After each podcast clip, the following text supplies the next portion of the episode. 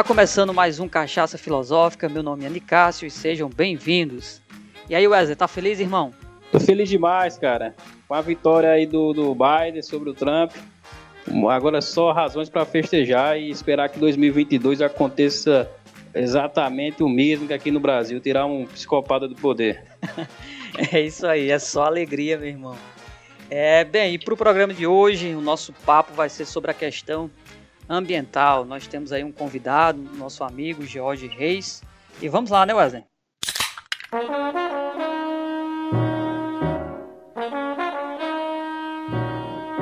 Bem, pessoal, então como a gente já antecipou no início, na nossa abertura, o nosso programa hoje tem como tema a questão ambiental. E para desenvolver aqui uma reflexão, nós contamos hoje com a participação do professor George Reis, que é graduado em licenciatura em Geografia pela URCA, é professor do Instituto Federal do Amazonas, campus Coari, acredito que seja essa a pronúncia, qualquer coisa, George me corrige aí, e é aluno do programa de mestrado profissional em Rede Nacional para o Ensino das Ciências Ambientais pela UFAM, então, antes de mais nada, agradecer aí a presença do nosso caro amigo, professor George. Bem, Jorge, eu quero começar aqui com uma pergunta, uma proposta aqui de reflexão relacionada a essa questão das queimadas no, no Pantanal. E aí as notícias que, que nós temos, os dados que nós conseguimos é, ter acesso pelos principais meios de, de comunicação, é, apresentam que o, o, ano de 2020 né, está sendo marcado é, por um, um, um, recorde né, no número de focos de queimadas é, na região do, do Pantanal. Né. Eu vi aqui que no mês de setembro, é, mais de 15% da, daquela área já foi é, destruída.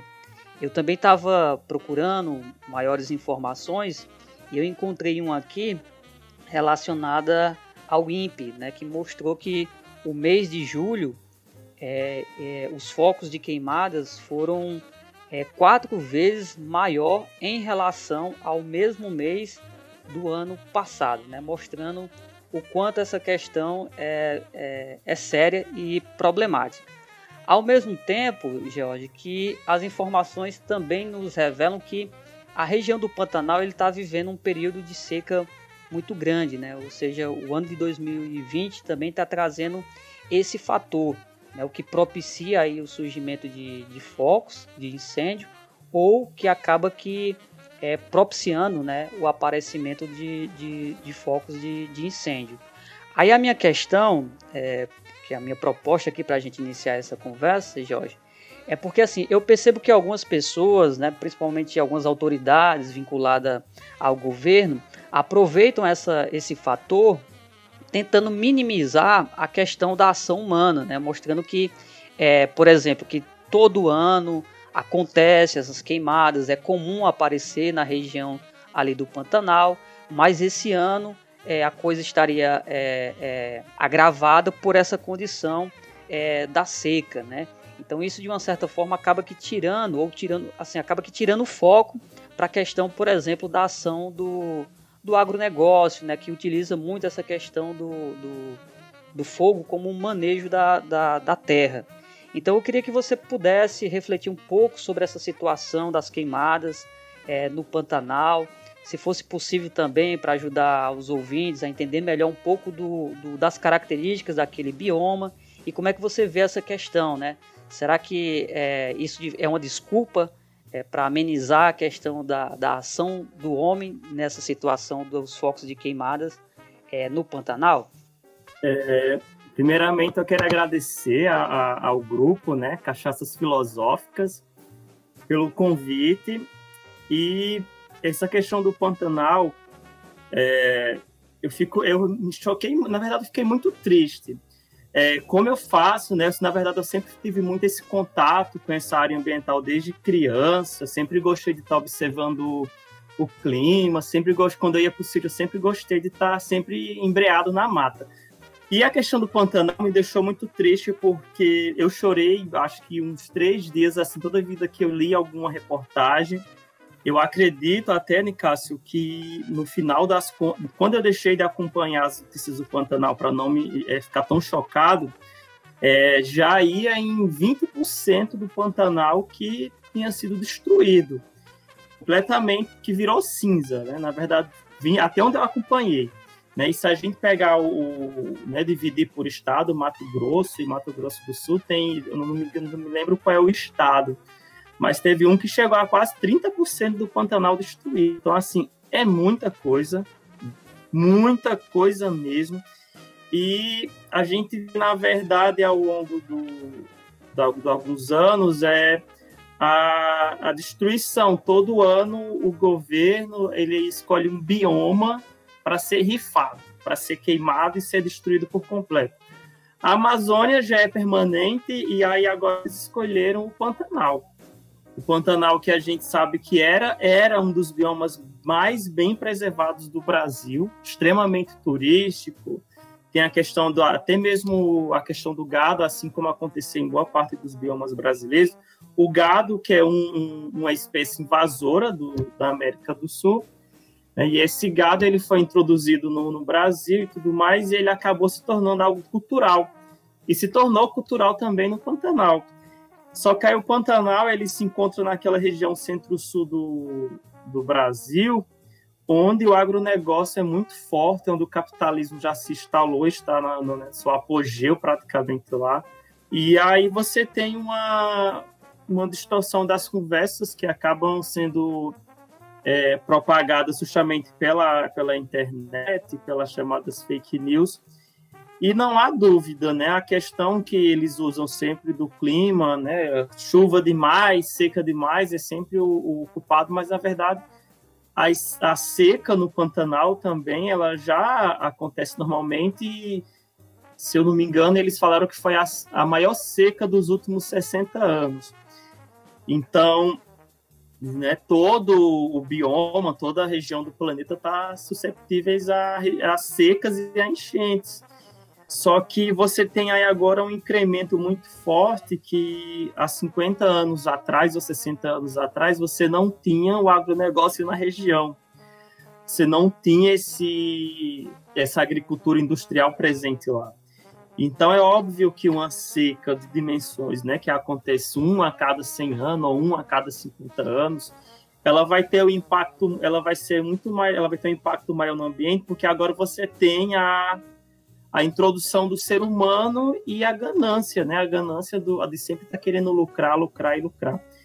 E a gente percebe nisso quando as falas de surgiu muito a fala do boi bombeiro, né? Que o boi, durante se tiver mais boi dentro do Pantanal, ele vai consumir a vegetação e aí na verdade ela não vai secar porque ela foi toda consumida antes mesmo de secar. Né? Só que o, o, que se tem é que o, o, o Pantanal, esse boi bombeiro, ele é, é um lunático, né? Uma, um discurso lunático, porque justamente as áreas que pegaram fogo foram principalmente reservas, reservas, é, é, tem inclusive até reservas particulares. E área não só de pântano, né, mas áreas também de florestas dentro do Pantanal. Então essas áreas também foram devastadas. Então a gente tem lá o, o o bio, tem um parque lá que, na verdade, tem dois parques no Pantanal que chamam muita atenção, que é o das araras azuis e da, da, da onça pintada, né? Então, esses dois parques, que eram os maiores do mundo, eles foram completamente destruídos. Então, essa ideia do boi bombeiro é uma ideia que beira a loucura das pessoas em relação de querer incrementar boi, boi, boi, boi, boi, né?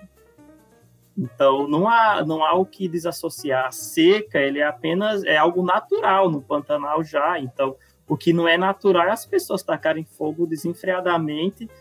É tanto e tem outra questão que cinco fazendeiros né, foram indiciados, acusados de iniciar o fogo. Cinco, cinco fazendeiros foram indiciados por, por essas atitudes criminosas. Então, não há dúvida que o que aconteceu no Pantanal foi uma ação planejada, arquitetada, né, justamente para destruir essas áreas que eram de, de uma vegetação mais densa, de floresta, justamente para é, que, como não ia ter mais floresta, elas iam virar pasto. E se é pasto, então pode colocar o gado. Então, é uma ação arquitetada Assim como acontece, como aconteceu o ano passado na Amazônia, o Dia do Fogo, onde montou-se um grupo do WhatsApp, cujo a finalidade era arquitetar uma, né, colocar fogo em diversos pontos da, da floresta, justamente na área do, da BR, que corta o Pará, e esse grupo era patrocinado por grandes fazendeiros que nem sempre se encontram na, na região, é, eles, no geral, esses grupos de, de fazendeiros, né, de empresários, assim como também temos no Pantanal, nem sempre eles moram, habitam a região, eles, no geral, eles habitam lá a Avenida Paulista, lá no centro de, na capital, lá de São Paulo, e as ordens saem de lá, assim como as ordens para em relação a, ao ao ganho, a lucro, a dinheiro, tudo sai lá, no geral é concentrado lá na Avenida Paulista. E aí desses escritórios saem os comandos e saem também o, o, os recursos. Então, a mesma coisa aconteceu no Pantanal. Já se sabe, já se sabia que o Pantanal enfrentava uma seca desde o do início do ano e que isso iria piorar com a chegada do, do verão né, do verão, no caso, a questão cultural, né, o período que não chove. E aí eles aproveita, aproveitaram essa, esse período de seca e bora lá destruir ainda o que resta de, de floresta lá dentro e colocar o gado. E não, não há. É, e tem outro dado também sobre o INPE, que praticamente as queimadas no Pantanal, elas estão. É, Pantanal é uma área pequena se comparada a outros biomas brasileiros, e o número de focos de queimada lá, é, se eu não me engano, né, eu preciso até rever esses dados, ele está bem pareado com o da Amazônia. Aí você tem a Amazônia, um bioma, né, o maior bioma brasileiro, que está quase aí pareado com o Pantanal, que é uma região pequena. Então teve muito focos de queimadas. O que houve ali foi uma catástrofe mesmo, e o pior, a questão dessa catástrofe ela não termina, né? Apesar de começar as chuvas no, no Pantanal, mas ela não terminou, porque agora toda aquela vegetação que supria as necessidades dos animais em relação à questão de, de alimentares, né, de alimentar aqueles animais, ela foi destruída. Né? Então, imagina que algumas árvores frutíferas que tinham lá não existem mais. Então, onde é que esses bichos vão comer? O que, que eles vão comer agora? Não tem, foi destruído. Então, é, é uma situação que vai demorar aí é, anos até se restaurar, né? E aí a dificuldade de, de, de restaurar esse bioma é complicado porque ele não está ali sozinho, né? Por si só. Vamos, ele vai se auto se regenerar, porque você tem agora todo ano grupos cada vez mais fortes que tentam ali que estão sempre numa tentativa de avançar seu, sua criação de gado.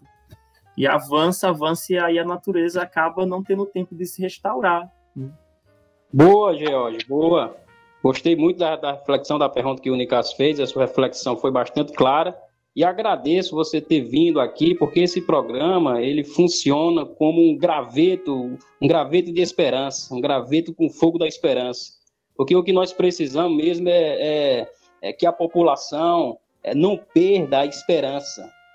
Porque as pessoas veem o que está acontecendo no Brasil, veem o que está acontecendo no mundo em geral e tem aquele desânimo. Eu acredito que trazer conhecimento para as pessoas é um processo que já fermenta um pouco esse bolo da esperança. E, e a minha reflexão, ela vai ao encontro disso aí que você está falando, Jorge.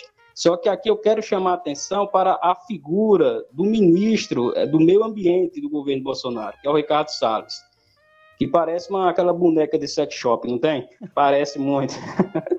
Quer dizer, essa frase não é minha, essa frase foi um jornalista da Band que disse, eu achei, achei hilária.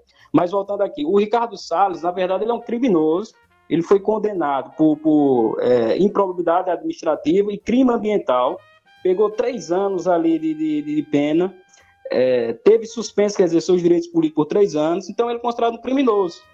É, como prêmio, ele recebeu o Ministério do Meio Ambiente. Então você imagina aí, o indivíduo é condenado por crime ambiental e torna-se ministro do Meio Ambiente. É como você colocar o lobo mal para ser é, cuidar dos três porquinhos, pô. É mais ou menos isso. Aí o que aconteceu? Eu li uma, uma, uma reportagem da UOL e eu venho acompanhando o que esse Ricardo Salles vem fazendo, né? Tem aquela famigerada reunião a qual vazou as informações, a gente teve é, as falas do, do, do, Guedes, as falas da, da louca da Damares, mas também teve aquela famosa frase, vamos é, aproveitar a pandemia para passar boiada. Ou seja, vamos aproveitar que a mídia está focando, a população está preocupada com a pandemia, com o coronavírus, para a gente fazer todo tipo de absurdo e lascar o nosso meio ambiente, lascar a floresta amazônica, lascar o Pantanal e assim sucessivamente. E isso vem acontecendo. O que nós estamos acompanhando é um desmantelamento no Brasil é, da luta pelo meio ambiente, das instituições responsáveis por isso o próprio o Ricardo Salles, houve exoneração de fiscais de meio ambiente, para você, ter, você ter uma ideia, sem nenhuma explicação plausível. É, o próprio Ricardo Salles interferiu na questão do, do, do INPER, sobre as informações, censurou informações, cortou verba, paralisou a questão do, do da verba do, do Fundo Amazônico, teve aquela confusão toda com os países da, com os países da Europa. Então, é muito preocupante como o Ricardo Salles vem administrando essa pasta tão importante que é a pasta do meio ambiente. É realmente uma coisa que a gente lastima muito. Você, como um estudioso, George, que é das questões ambientais, como você está observando essa administração do Ricardo Salles e, de forma geral, o governo Bolsonaro com relação à floresta amazônica? Será que eles não conseguem entender que a floresta amazônica ela vale mais em pé do que queimada? Será que esses caras não conseguem entender isso? Queria que você comentasse um pouco sobre isso, por favor, por gentileza.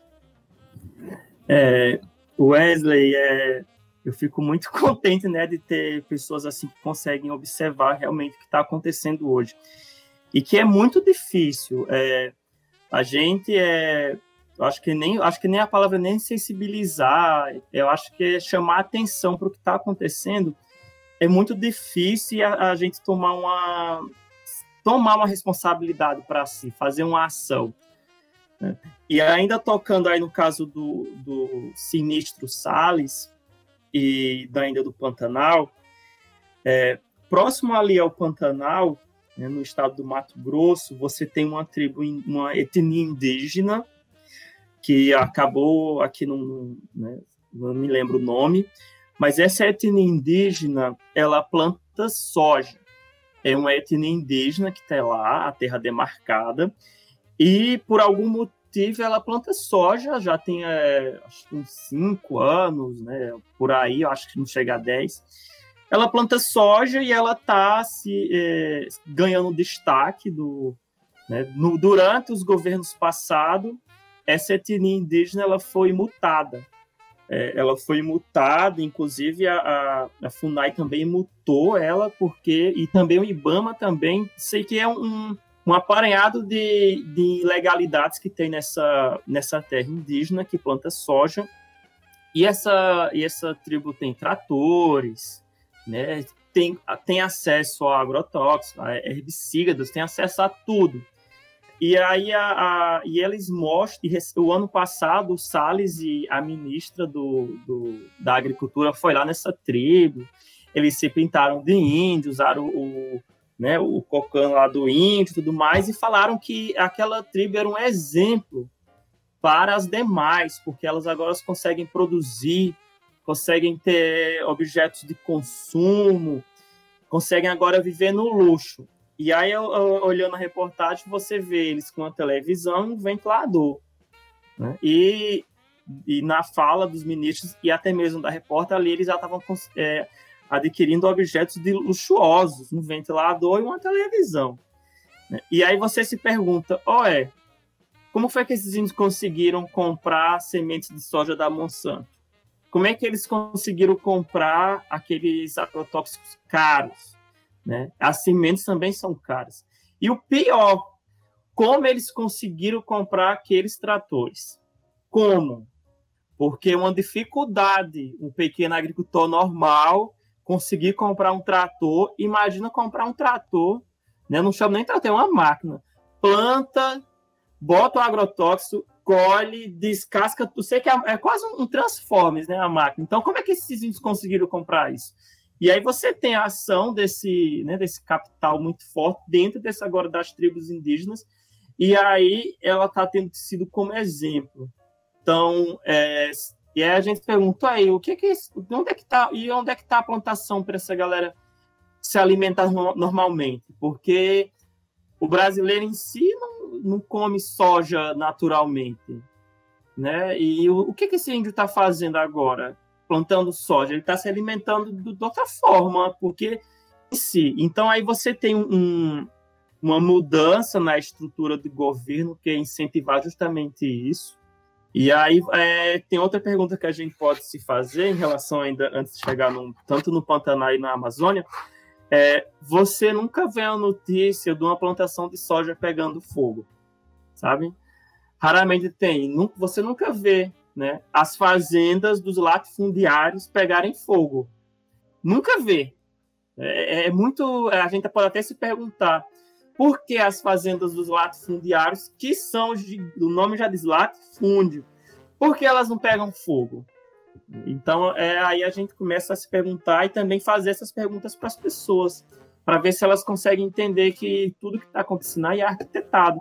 Então, Concordo com Wesley quando coloca que o Salles é como se fosse o lobo mau para comer os porquinhos e uma raposa para cuidar das galinhas. Então, ele foi justamente colocado de forma planejada, justamente para desfazer as políticas ambientais que foram anos né, de luta para tentar restaurar essas políticas e todas foram colocadas goela a boiada está passando né? A boiada está passando e até agora nada segurou a boiada. Nada segurou a boiada. É, e a gente pode concluir, aqui, é, concluir que esse desmantelamento das políticas ambientais no Brasil ela começa justamente no período da, do novo Código Florestal, em 2012. Né? Começou ali a situação a desandar, só que ainda o Código Florestal mantinha ainda algumas regras e né, da, após o golpe do Temer, eh, né, que o Temer deu na Dilma, o negócio foi se desmantelando e o Salles é o ápice de sair. Eu não vejo, eu não vejo outra outra saída. E o pior é que a estratégia desse governo nunca, ele nunca mentiu. Ele se elegeu com a pauta dizendo que ia acabar com as multas ambientais e que ia acabar com o Ministério do Meio Ambiente e que em si não ia é, aumentar, não ia dar um centímetro de terra para os quilombolas nem os indígenas. Então ele está cumprindo, eu acho que das poucas promessas que ele fez, das muitas promessas que ele fez, eu acho que nenhuma está tendo tanto êxito como as questões ambientais. Nenhuma tem tanto êxito como essa. Então eles estão colocando e aí a gente já se pode pensar qual é o, o próximo bioma que eles vão rifar. Porque a tendência é que eles não vão parar porque você tem interesses muito grandes, porque como você não tem punição, né, então eles vão continuar fazendo o que, o, o que der na telha. Então o fogo é algo é, é tido como né, a, a, galinha dos ovos de ouro, mais ou menos assim, né, o, o trunfo deles, porque acaba saindo do controle não tem como o, não tem o fogo, o, as queimadas se transformam em incêndios fora de controle, destrói tudo e foi, depois não tem mais nada. Então, o fogo ele está sendo utilizado como política, né? A política do fogo praticamente. Na Amazônia, é, aqui eu moro no centro do estado do Amazonas, aqui a gente não tem muito problema com essa com essa questão de brigas por terra, ainda não tem, né? E as queimadas ainda é número bem reduzido se comparado aos estados, os, municípios do sul do estado. Mas é, essa, a gente vive num, num, planeta Terra que ele é interligado. E essas queimadas, no, apesar das queimadas aqui no município não terem um, né, um, um peso muito grande no total anual, mas a fumaça das queimadas no sul do, do Amazonas vem parar aqui E esse ano, acredito que no mês de agosto, assim, eu contei os dias que não houve fumaça na cidade. É uma questão que, além de ambiental, ele prejudica também a nossa saúde. Eu não vejo uma expectativa, enquanto durar esse governo, da gente ter uma um, pelo menos um alívio nas questões ambientais, assim. Eu não vejo outra saída a não ser né, o enfraquecimento desse governo, a saída dele, não há outra, porque a política dele é essa. Então, o próprio capitalismo é fundado na exploração dos recursos naturais, então a tendência é que eles né, avancem fundo nisso. E a pergunta agora até que, já que é uma conversa, né, a gente pode até se perguntar qual será o próximo bioma a ser rifado.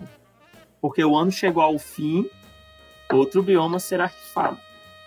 Foi boa, Jorge. Fica aí a provocação, né? A pergunta aí para a gente refletir, né? Qual o próximo é, bioma. E eu queria tecer aqui um comentário é, e, e, ao mesmo tempo já propor né, uma, uma nova reflexão com base nessa questão que o Wesley colocou e que você muito bem é, é, respondeu, né, em relação a esse governo. Porque eu vejo assim, é, George e Wesley, um certo impasse aí, né?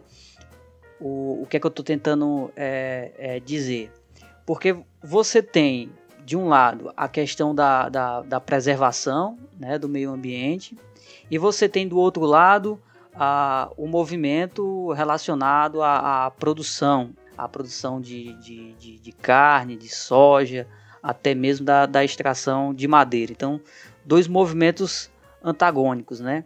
E dentro de um sistema capitalista existe a proposta né, de um desenvolvimento com base no, na sustentabilidade.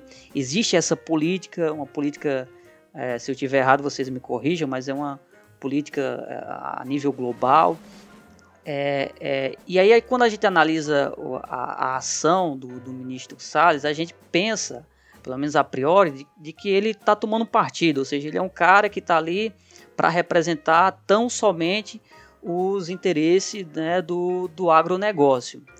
Mas eu não, eu estava vendo uma informação, Jorge, que é, me intrigou bastante, que é isso que eu quero colocar aqui para vocês aqui, para a gente conversar. Que é o seguinte, na, na, de acordo com o site que eu estava vendo, eu acho que foi a Carta Capital, acredito eu, o site, estava é, mostrando lá que é, 200 entidades é, relacionadas a, a, a entidades é, é, de preservação do meio ambiente, mais empresas do agronegócio assinaram uma carta pedindo, solicitando ao governo né, uma resposta em relação ao que está acontecendo no, no Pantanal. Ou seja, o próprio movimento do agronegócio não está enxergando com bons olhos a ação é, desse governo, a ação desse ministro. Ou seja, para você ver o quanto a coisa é desastrosa.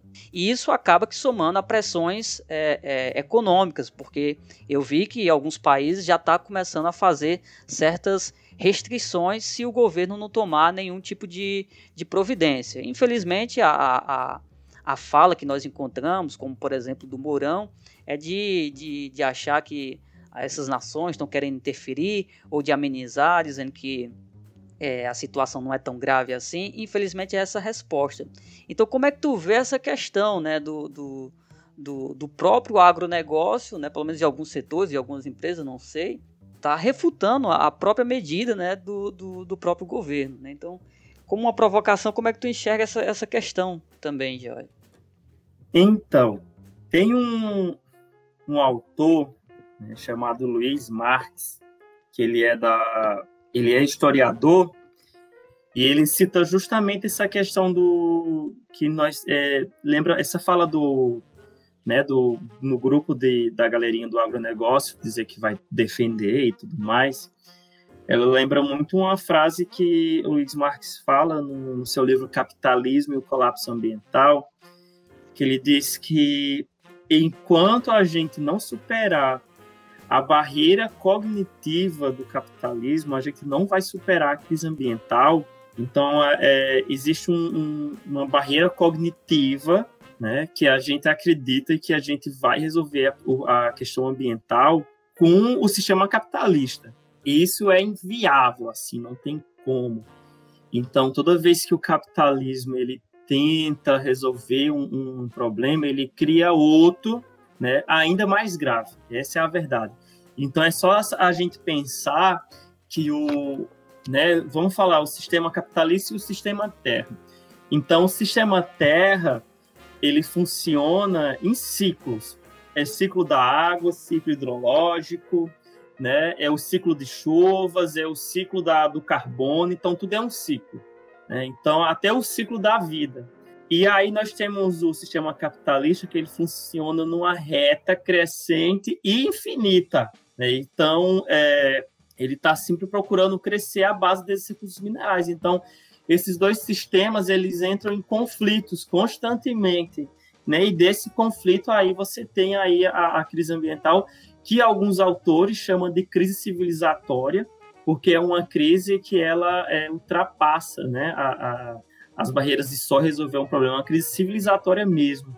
Então, essa questão do, do, de um lado, né, de, da gente pensar que o agronegócio ele está dividido e que ele não quer não quer é, ver, não, não quer ser, não quer ter uma mídia desfavorável, ele é apenas uma, uma farsa, porque ao ponto que ele diz que não quer o, o aumento do desmatamento, ele não quer perder seus lucros. Então, tanto se você tem uma soja que não precisa, né, certos grupos que já têm um, um, uma extensão de terras muito grandes, que já está consolidada, aquele, aquelas terras não precisa, e meio ele já supre suas necessidades com aquela, com aquele latifúndio. Vocês têm, você tem outros grupos de, de pequenos latifundiários, né, digamos assim, que quer aumentar seus lucros ainda, como o grande também quer continuar aumentando. Então, você não é, é, ao ponto também que você tem alguns biomas que devem ser menosprezados e outros valorizados eu, eu, vejo com essa questão do agronegócio dizer que quer preservar o, o, a natureza e tudo mais, que não quer o aumento do desmatamento, apenas um, um dado que eles querem que, que tenha uma, uma nova formulação, sabe? É como se a preserva a Amazônia e o Pantanal e a gente destrói, vamos destruir o, o Cerrado. Tá entendendo? É mais ou menos isso. Eles não. Eu acredito que ele. É claro que do, do, do ponto de vista, se a gente pegar o menos pior, é claro que eles é, é, exercem uma, um poder mínimo sobre o presidente. Mas a gente percebe que essa galerinha do agronegócio que pediu uma, uma fiscalização maior e tudo mais, ela não tem impacto, não tem, até agora não teve impacto nenhum na política ambiental. Ela lançou apenas uma carta como uma questão midiática também e não teve impacto algum nas decisões do, do ministro. Ao contrário, naquele mesmo período, o ministro alegou que ia retirar ah, os combatentes né, que estavam controlando os incêndios do Pantanal porque não tinha mais dinheiro. Você teve quem controlou, quem salvou os animais do Pantanal e tudo mais, não foi nenhuma galerinha do agronegócio. Quem fez isso foi as ONGs, né? As ONGs que são tão criticadas por, pelo governo, né? Então, eles arrecadaram o mínimo possível. Quem fez isso foi a população local. Então, você teve aqueles moradores que de fato sofrem, sofreram com as queimadas, é, colocando a mão na massa. Você teve até é, programas do estado do Mato Grosso que pegou prisioneiro, é, a galera, a população carcerária e colocou para combater os incêndios. Então, assim, você não viu o agronegócio, a, a, uma empresa potente, um grande fazendeiro, dizer bem assim, todo ano 100 mil reais para combater os incêndios. E eles tinham dinheiro para isso, mas não. Você teve uma campanha nas redes sociais, inclusive nas mídias, de doação para, inclusive, até doei também um pouquinho, mas já se viu. E se eu não me engano, eles conseguiram arrecadar aí 2 ou foi 3 milhões, alguma coisa assim, para comprar frutas, né, comprar remédios para os animais e tudo mais. Então, a fala do, desse grupo do agronegócio foi apenas uma carta que acabou ali. Então, eu não vejo, não, não teve ação mais efetiva para isso, não. Bom, é interessante essa, esse diálogo aí que vocês tiveram, Nicasso perguntando sobre o sistema capitalismo, essa questão do desenvolvimento sustentável, que dá panos para a manga para um debate, é, um debate intenso, viu? Porque há quem defenda que o capitalismo tem um poder de, de metamorfose, que pode ressignificar, que pode com, com a tecnologia mudar, etc. Mas isso aí é um, é um debate realmente extenso. Mas eu queria aproveitar esse debate que vocês começaram aí e também mergulhar nessa questão um pouco teórica, mas que também tem um retorno prático. É uma reflexão que é um pouco teórica, mas tem um significado prático interessante, que é a questão da, da ética. Porque se a gente for mergulhar dentro da nossa visão ocidental, se a gente fizer um recorte de maneira majoritária, a gente vai perceber uma relação muito conturbada que o Ocidente teve ao pensar eticamente a natureza, os animais, porque ele, o ser humano normalmente se coloca a parte da natureza nesse sentido. Então a gente vê, por exemplo, lá na Grécia Antiga, eles tinham dois tipos de vida, o zoo e o bios. É, zoo ali praticamente uma vida animal, o bios a vida humana, a vida política. Na Idade Média, a gente vê o cristianismo resgatando aqueles valores do, do humano como imagem e semelhança de Deus e sendo um ser da coroa da criação, um ser criado sendo a coroa da criação. Na modernidade, Franz Bacon vai falar da questão da, da necessidade do homem torturar a natureza para adquirir a verdade, para conhecer a verdade. É essa palavra que ele usa mesmo, torturar. No pensamento contemporâneo, a gente resgata aquela ideia da razão instrumental, ou seja, pensar que a natureza, os animais e tudo que nos cerca ele tem que ser usado de maneira útil. É, de maneira majoritária, mais ou menos é esse o pensamento do Ocidente. O ser humano é, se observando como ser separado da natureza e a natureza sendo visto como uma coisa a ser explorada. É claro que você vai encontrar alguns pensadores que vão discordar, mas são poucos, são exceções, né? Você vai ter um Spinoza, né, que vai discordar dentro do Ocidente, é, você vai ter outros, né, inclusive medievalistas, mas, em geral, esse pensamento é, é bem predominante. A pergunta que eu faço, Jorge, com base, com base nos estudos que eu sei que você faz sobre essa questão é, de pensamento, é, se é possível nós falarmos em uma nova ética, de uma nova percepção de ser humano com relação ao ambiente. Algo como uma nova, uma nova postura diante nós mesmos e o mundo. É, queria que você refletisse um pouco sobre isso, para trazer um pouco é, de esperança, que é a palavra que hoje eu estou insistindo em usar aqui é esperança, que nós precisamos disso. Um novo mundo é possível, né? A, aquela grande pergunta. Olha, é, é muito importante quando a gente recupera a questão histórica e vê a nossa relação né, com, com a natureza e tudo mais. É, a gente pensar no novo mundo, a, quando a gente bateu muito na questão do capitalismo, a primeira coisa que nós temos que ter, quando tu falou da questão do, da metamorfose do capitalismo, a gente tem que ter a concepção que foi colocado para a gente que o capitalismo, né, é, é, é, ele é mutável, ele vai se adaptar a tudo. Só que essa, isso que foi colocado para gente é uma falácia, porque todos os grandes sistemas e civilizações que houveram na história acabaram duraram muito, mas acabaram. Então, se a gente pegar o sistema lá escravista do, das grandes civilizações, durou aí seus 3 mil anos e acabou. Se a gente pega o Império Romano, que, que inclusive matou até Jesus, foi forte. Tem, nós ainda temos os resquícios do Império Romano como a, como a nossa própria fala, o português.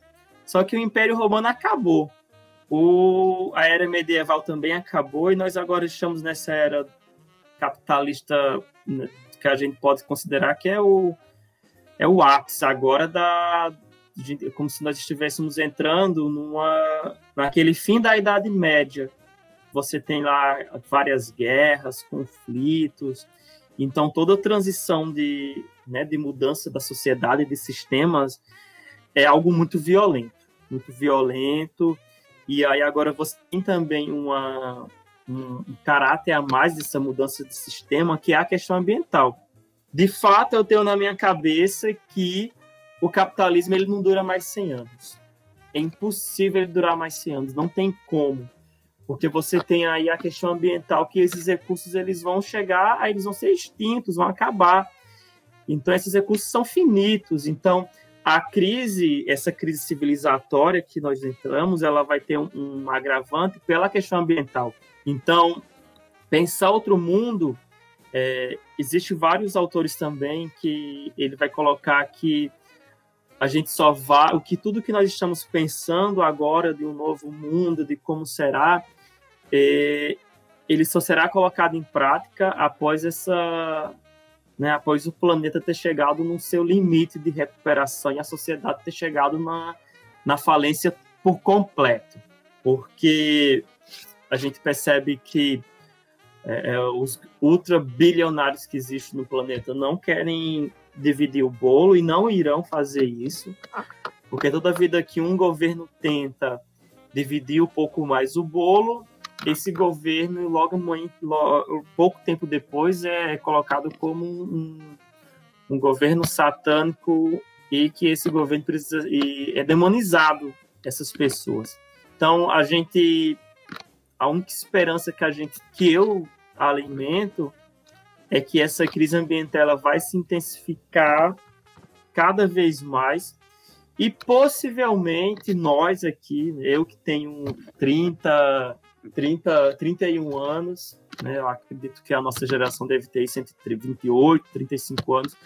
Então, nós ainda vamos pegar a, né, a falência dessa sociedade e a falência do, de como o planeta está funcionando. Então, se no, há 30 anos, há quase 50 anos atrás, quando iniciou as questões que outro mundo é possível, que ah, nós estávamos tratando muito mal esse planeta, pensa, as projeções que saíram era que futuramente, sempre no futuro, e aí as últimas que saíram no início do século 21, era que até o final do século 21 a situação chegaria no, no colapso completo. E os recentes, os estudos mais recentes colocam que não, não é mais no final do século 21, mas na metade do século 21. Então se estima-se que em 2050 é, é, é, a situação climática ela chegará no ápice assim de descontrole completo. Então, os estudos mais recentes colocam que nós já estamos na sexta extinção em massa de espécies.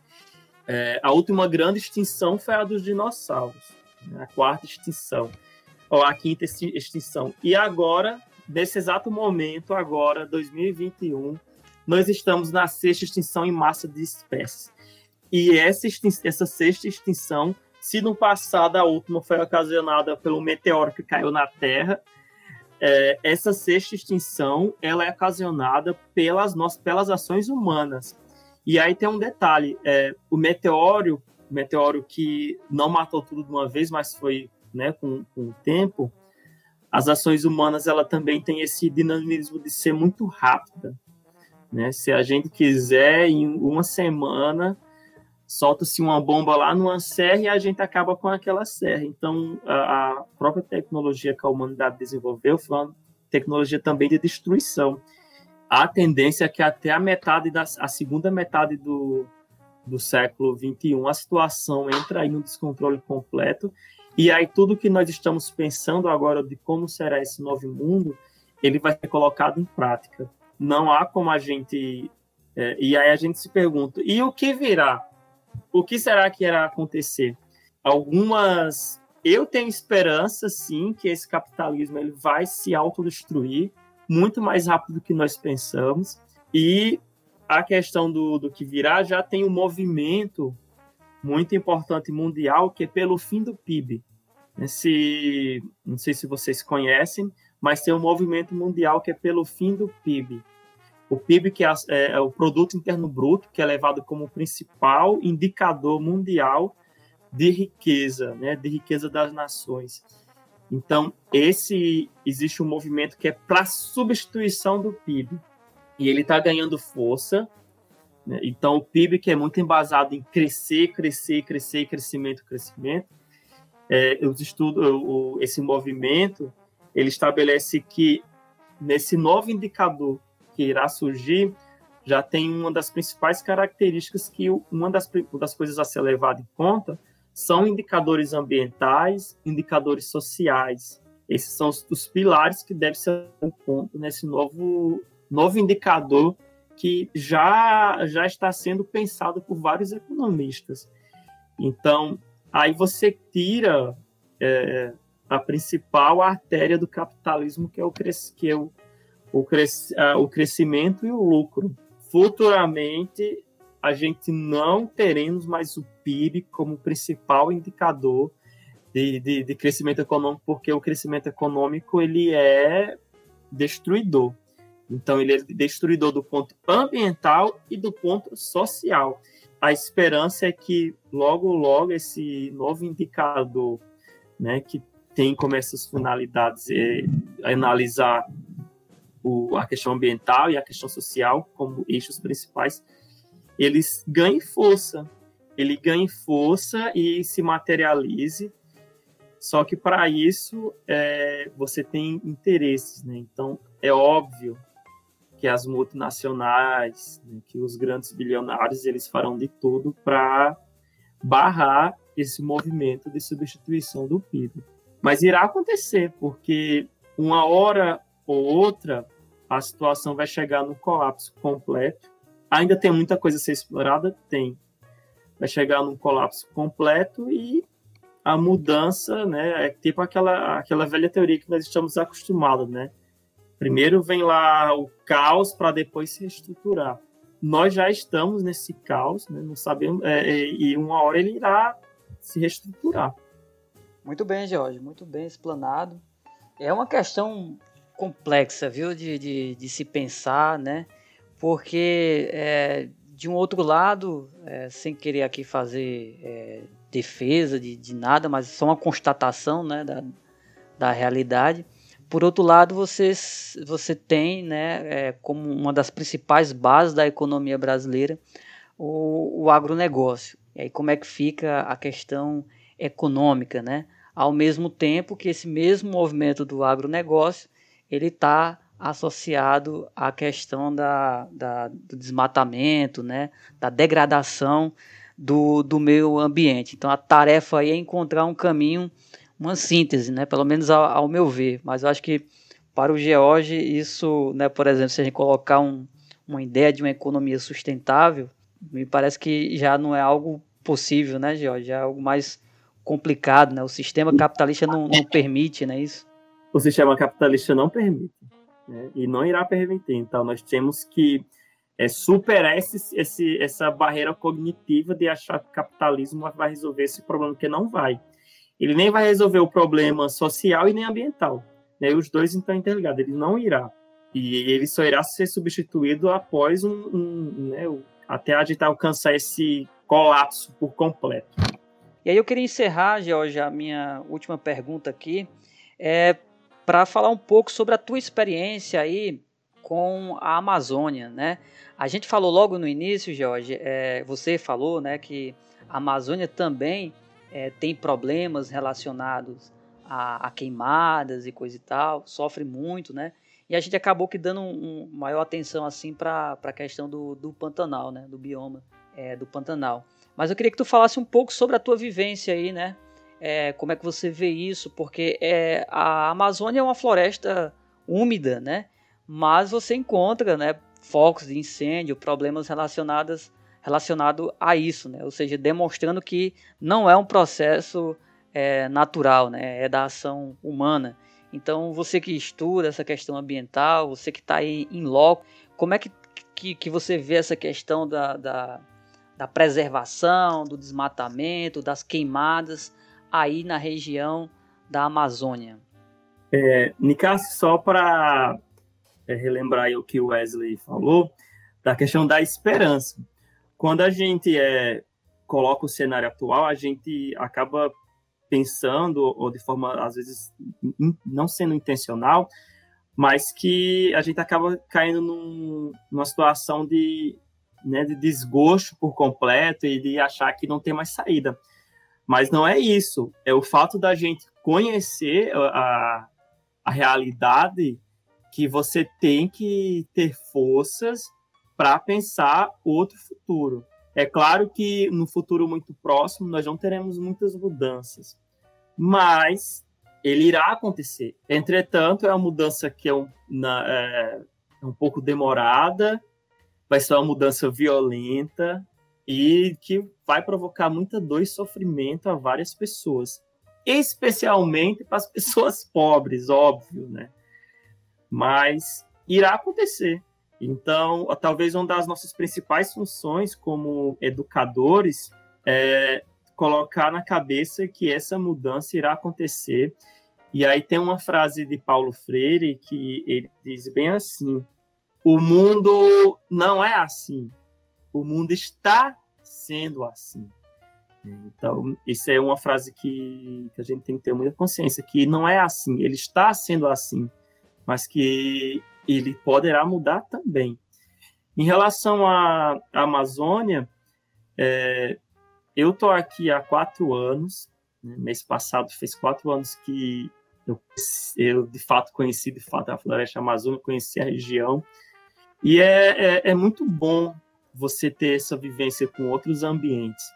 Então, sair um ambiente seco, o semiárido, que eu tenho uma paixão também, porque eu acho que a caatinga, ela, eu acho que ela é muito resistente, né? Aguenta aí oito meses sem chuva e mesmo assim resiste. Então, é algo impensável achar que a Amazônia iria aguentar oito meses sem chuva, porque não iria.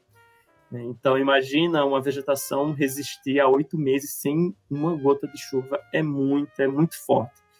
E aí, a minha relação com, com o bioma da Caatinga é aquela frase que também diz que quanto mais mais seco o ambiente, mais profundo é as raízes.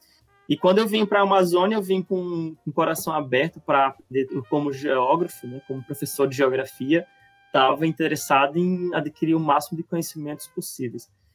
Então, é, como eu moro numa região que é extremamente preservada, então a gente acaba não percebendo muito essa, essa problemática ambiental, a não ser nas cidades. Então, as cidades da Amazônia, é, elas são assim como bem parecidas com o Brasil em relação ao saneamento básico. Praticamente o saneamento básico aqui em Coari é inexistente.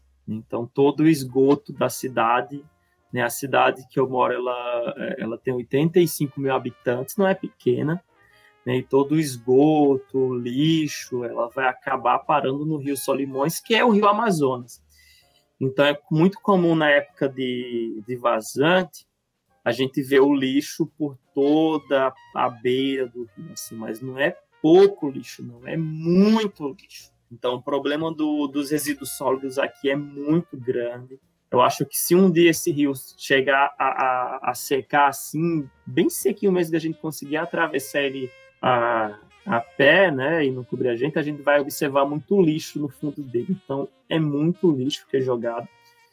Então, a, a, consciência ambiental também é mínima. Então, você tem é, nos barcos que fazem o transporte de pessoas. Então, é super comum as pessoas irem bebendo para Manaus e pegar a, simplesmente a latinha de lixo e rebolar no, no rio. Buf! E tchau! Né? Então, é, às vezes eu fico me é, as pessoas acham que peixe come, come latinha de cerveja? Né? Claro que não come. Então, assim, as pessoas rebolam muito lixo, jogam muito lixo dentro desse rio. E a, a concepção ainda aqui é que tudo é infinito. Então, esse recurso é infinito e se nada e acaba faltando o pensamento sistêmico que a água que passa aqui é, eu moro praticamente o Coari é praticamente uma ilha, né? Certo? De um lado é um grande lago, do outro é outro lago mais é, uma dimensão ainda, assim, uma dimensão que é espetacular, grandiosa, e aí na frente você tem o, o, rio Amazonas. Então é água por todos os lados, e a, é, a gente acaba deixando, muita gente não tem um pensamento sistêmico, e não pensa que a água que passa aqui pelo município, ela não advém toda daqui. Ela vem até lá do Mato Grosso, ela vem lá do Peru, sabe? Ela vem lá do Acre e toda a, a, a interferência humana, humana, que tem nas cabeceiras do rio acaba causando interferência aqui no regime, de, no regime hidrológico. Apesar da gente perceber muito é, que essa questão do desmatamento das queimadas não é, não é tão comum assim, mas no PIB, no, no projeto de pesquisa desenvolvido por um aluno que eu oriento, que é sobre, as, é sobre o primeiro ano de queimadas no governo Bolsonaro, do governo Bolsonaro, perdão.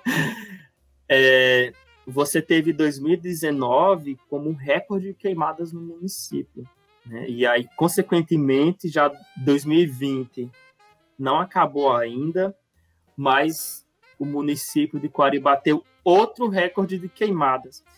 Então, é, é pegando o que o Wesley falou e que também falou, Nicasso, da questão do, do discurso que está sendo propagado pelo, né, talvez a figura mais importante do país, e, e, é a figura mais importante do país, é o presidente, é Bolsonaro.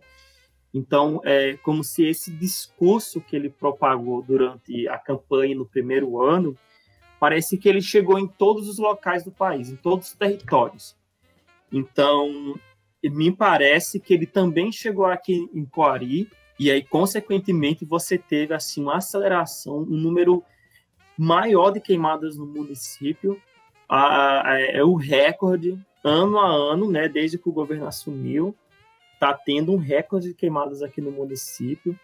E não tem a ver com a seca. Tanto, 2018, tanto 2019 como 2020 foi até um ano pouco mais seco, mas enfim, não foi um ano de seca. Então, houve recorde de queimadas, assim, e parece que esse discurso está chegando.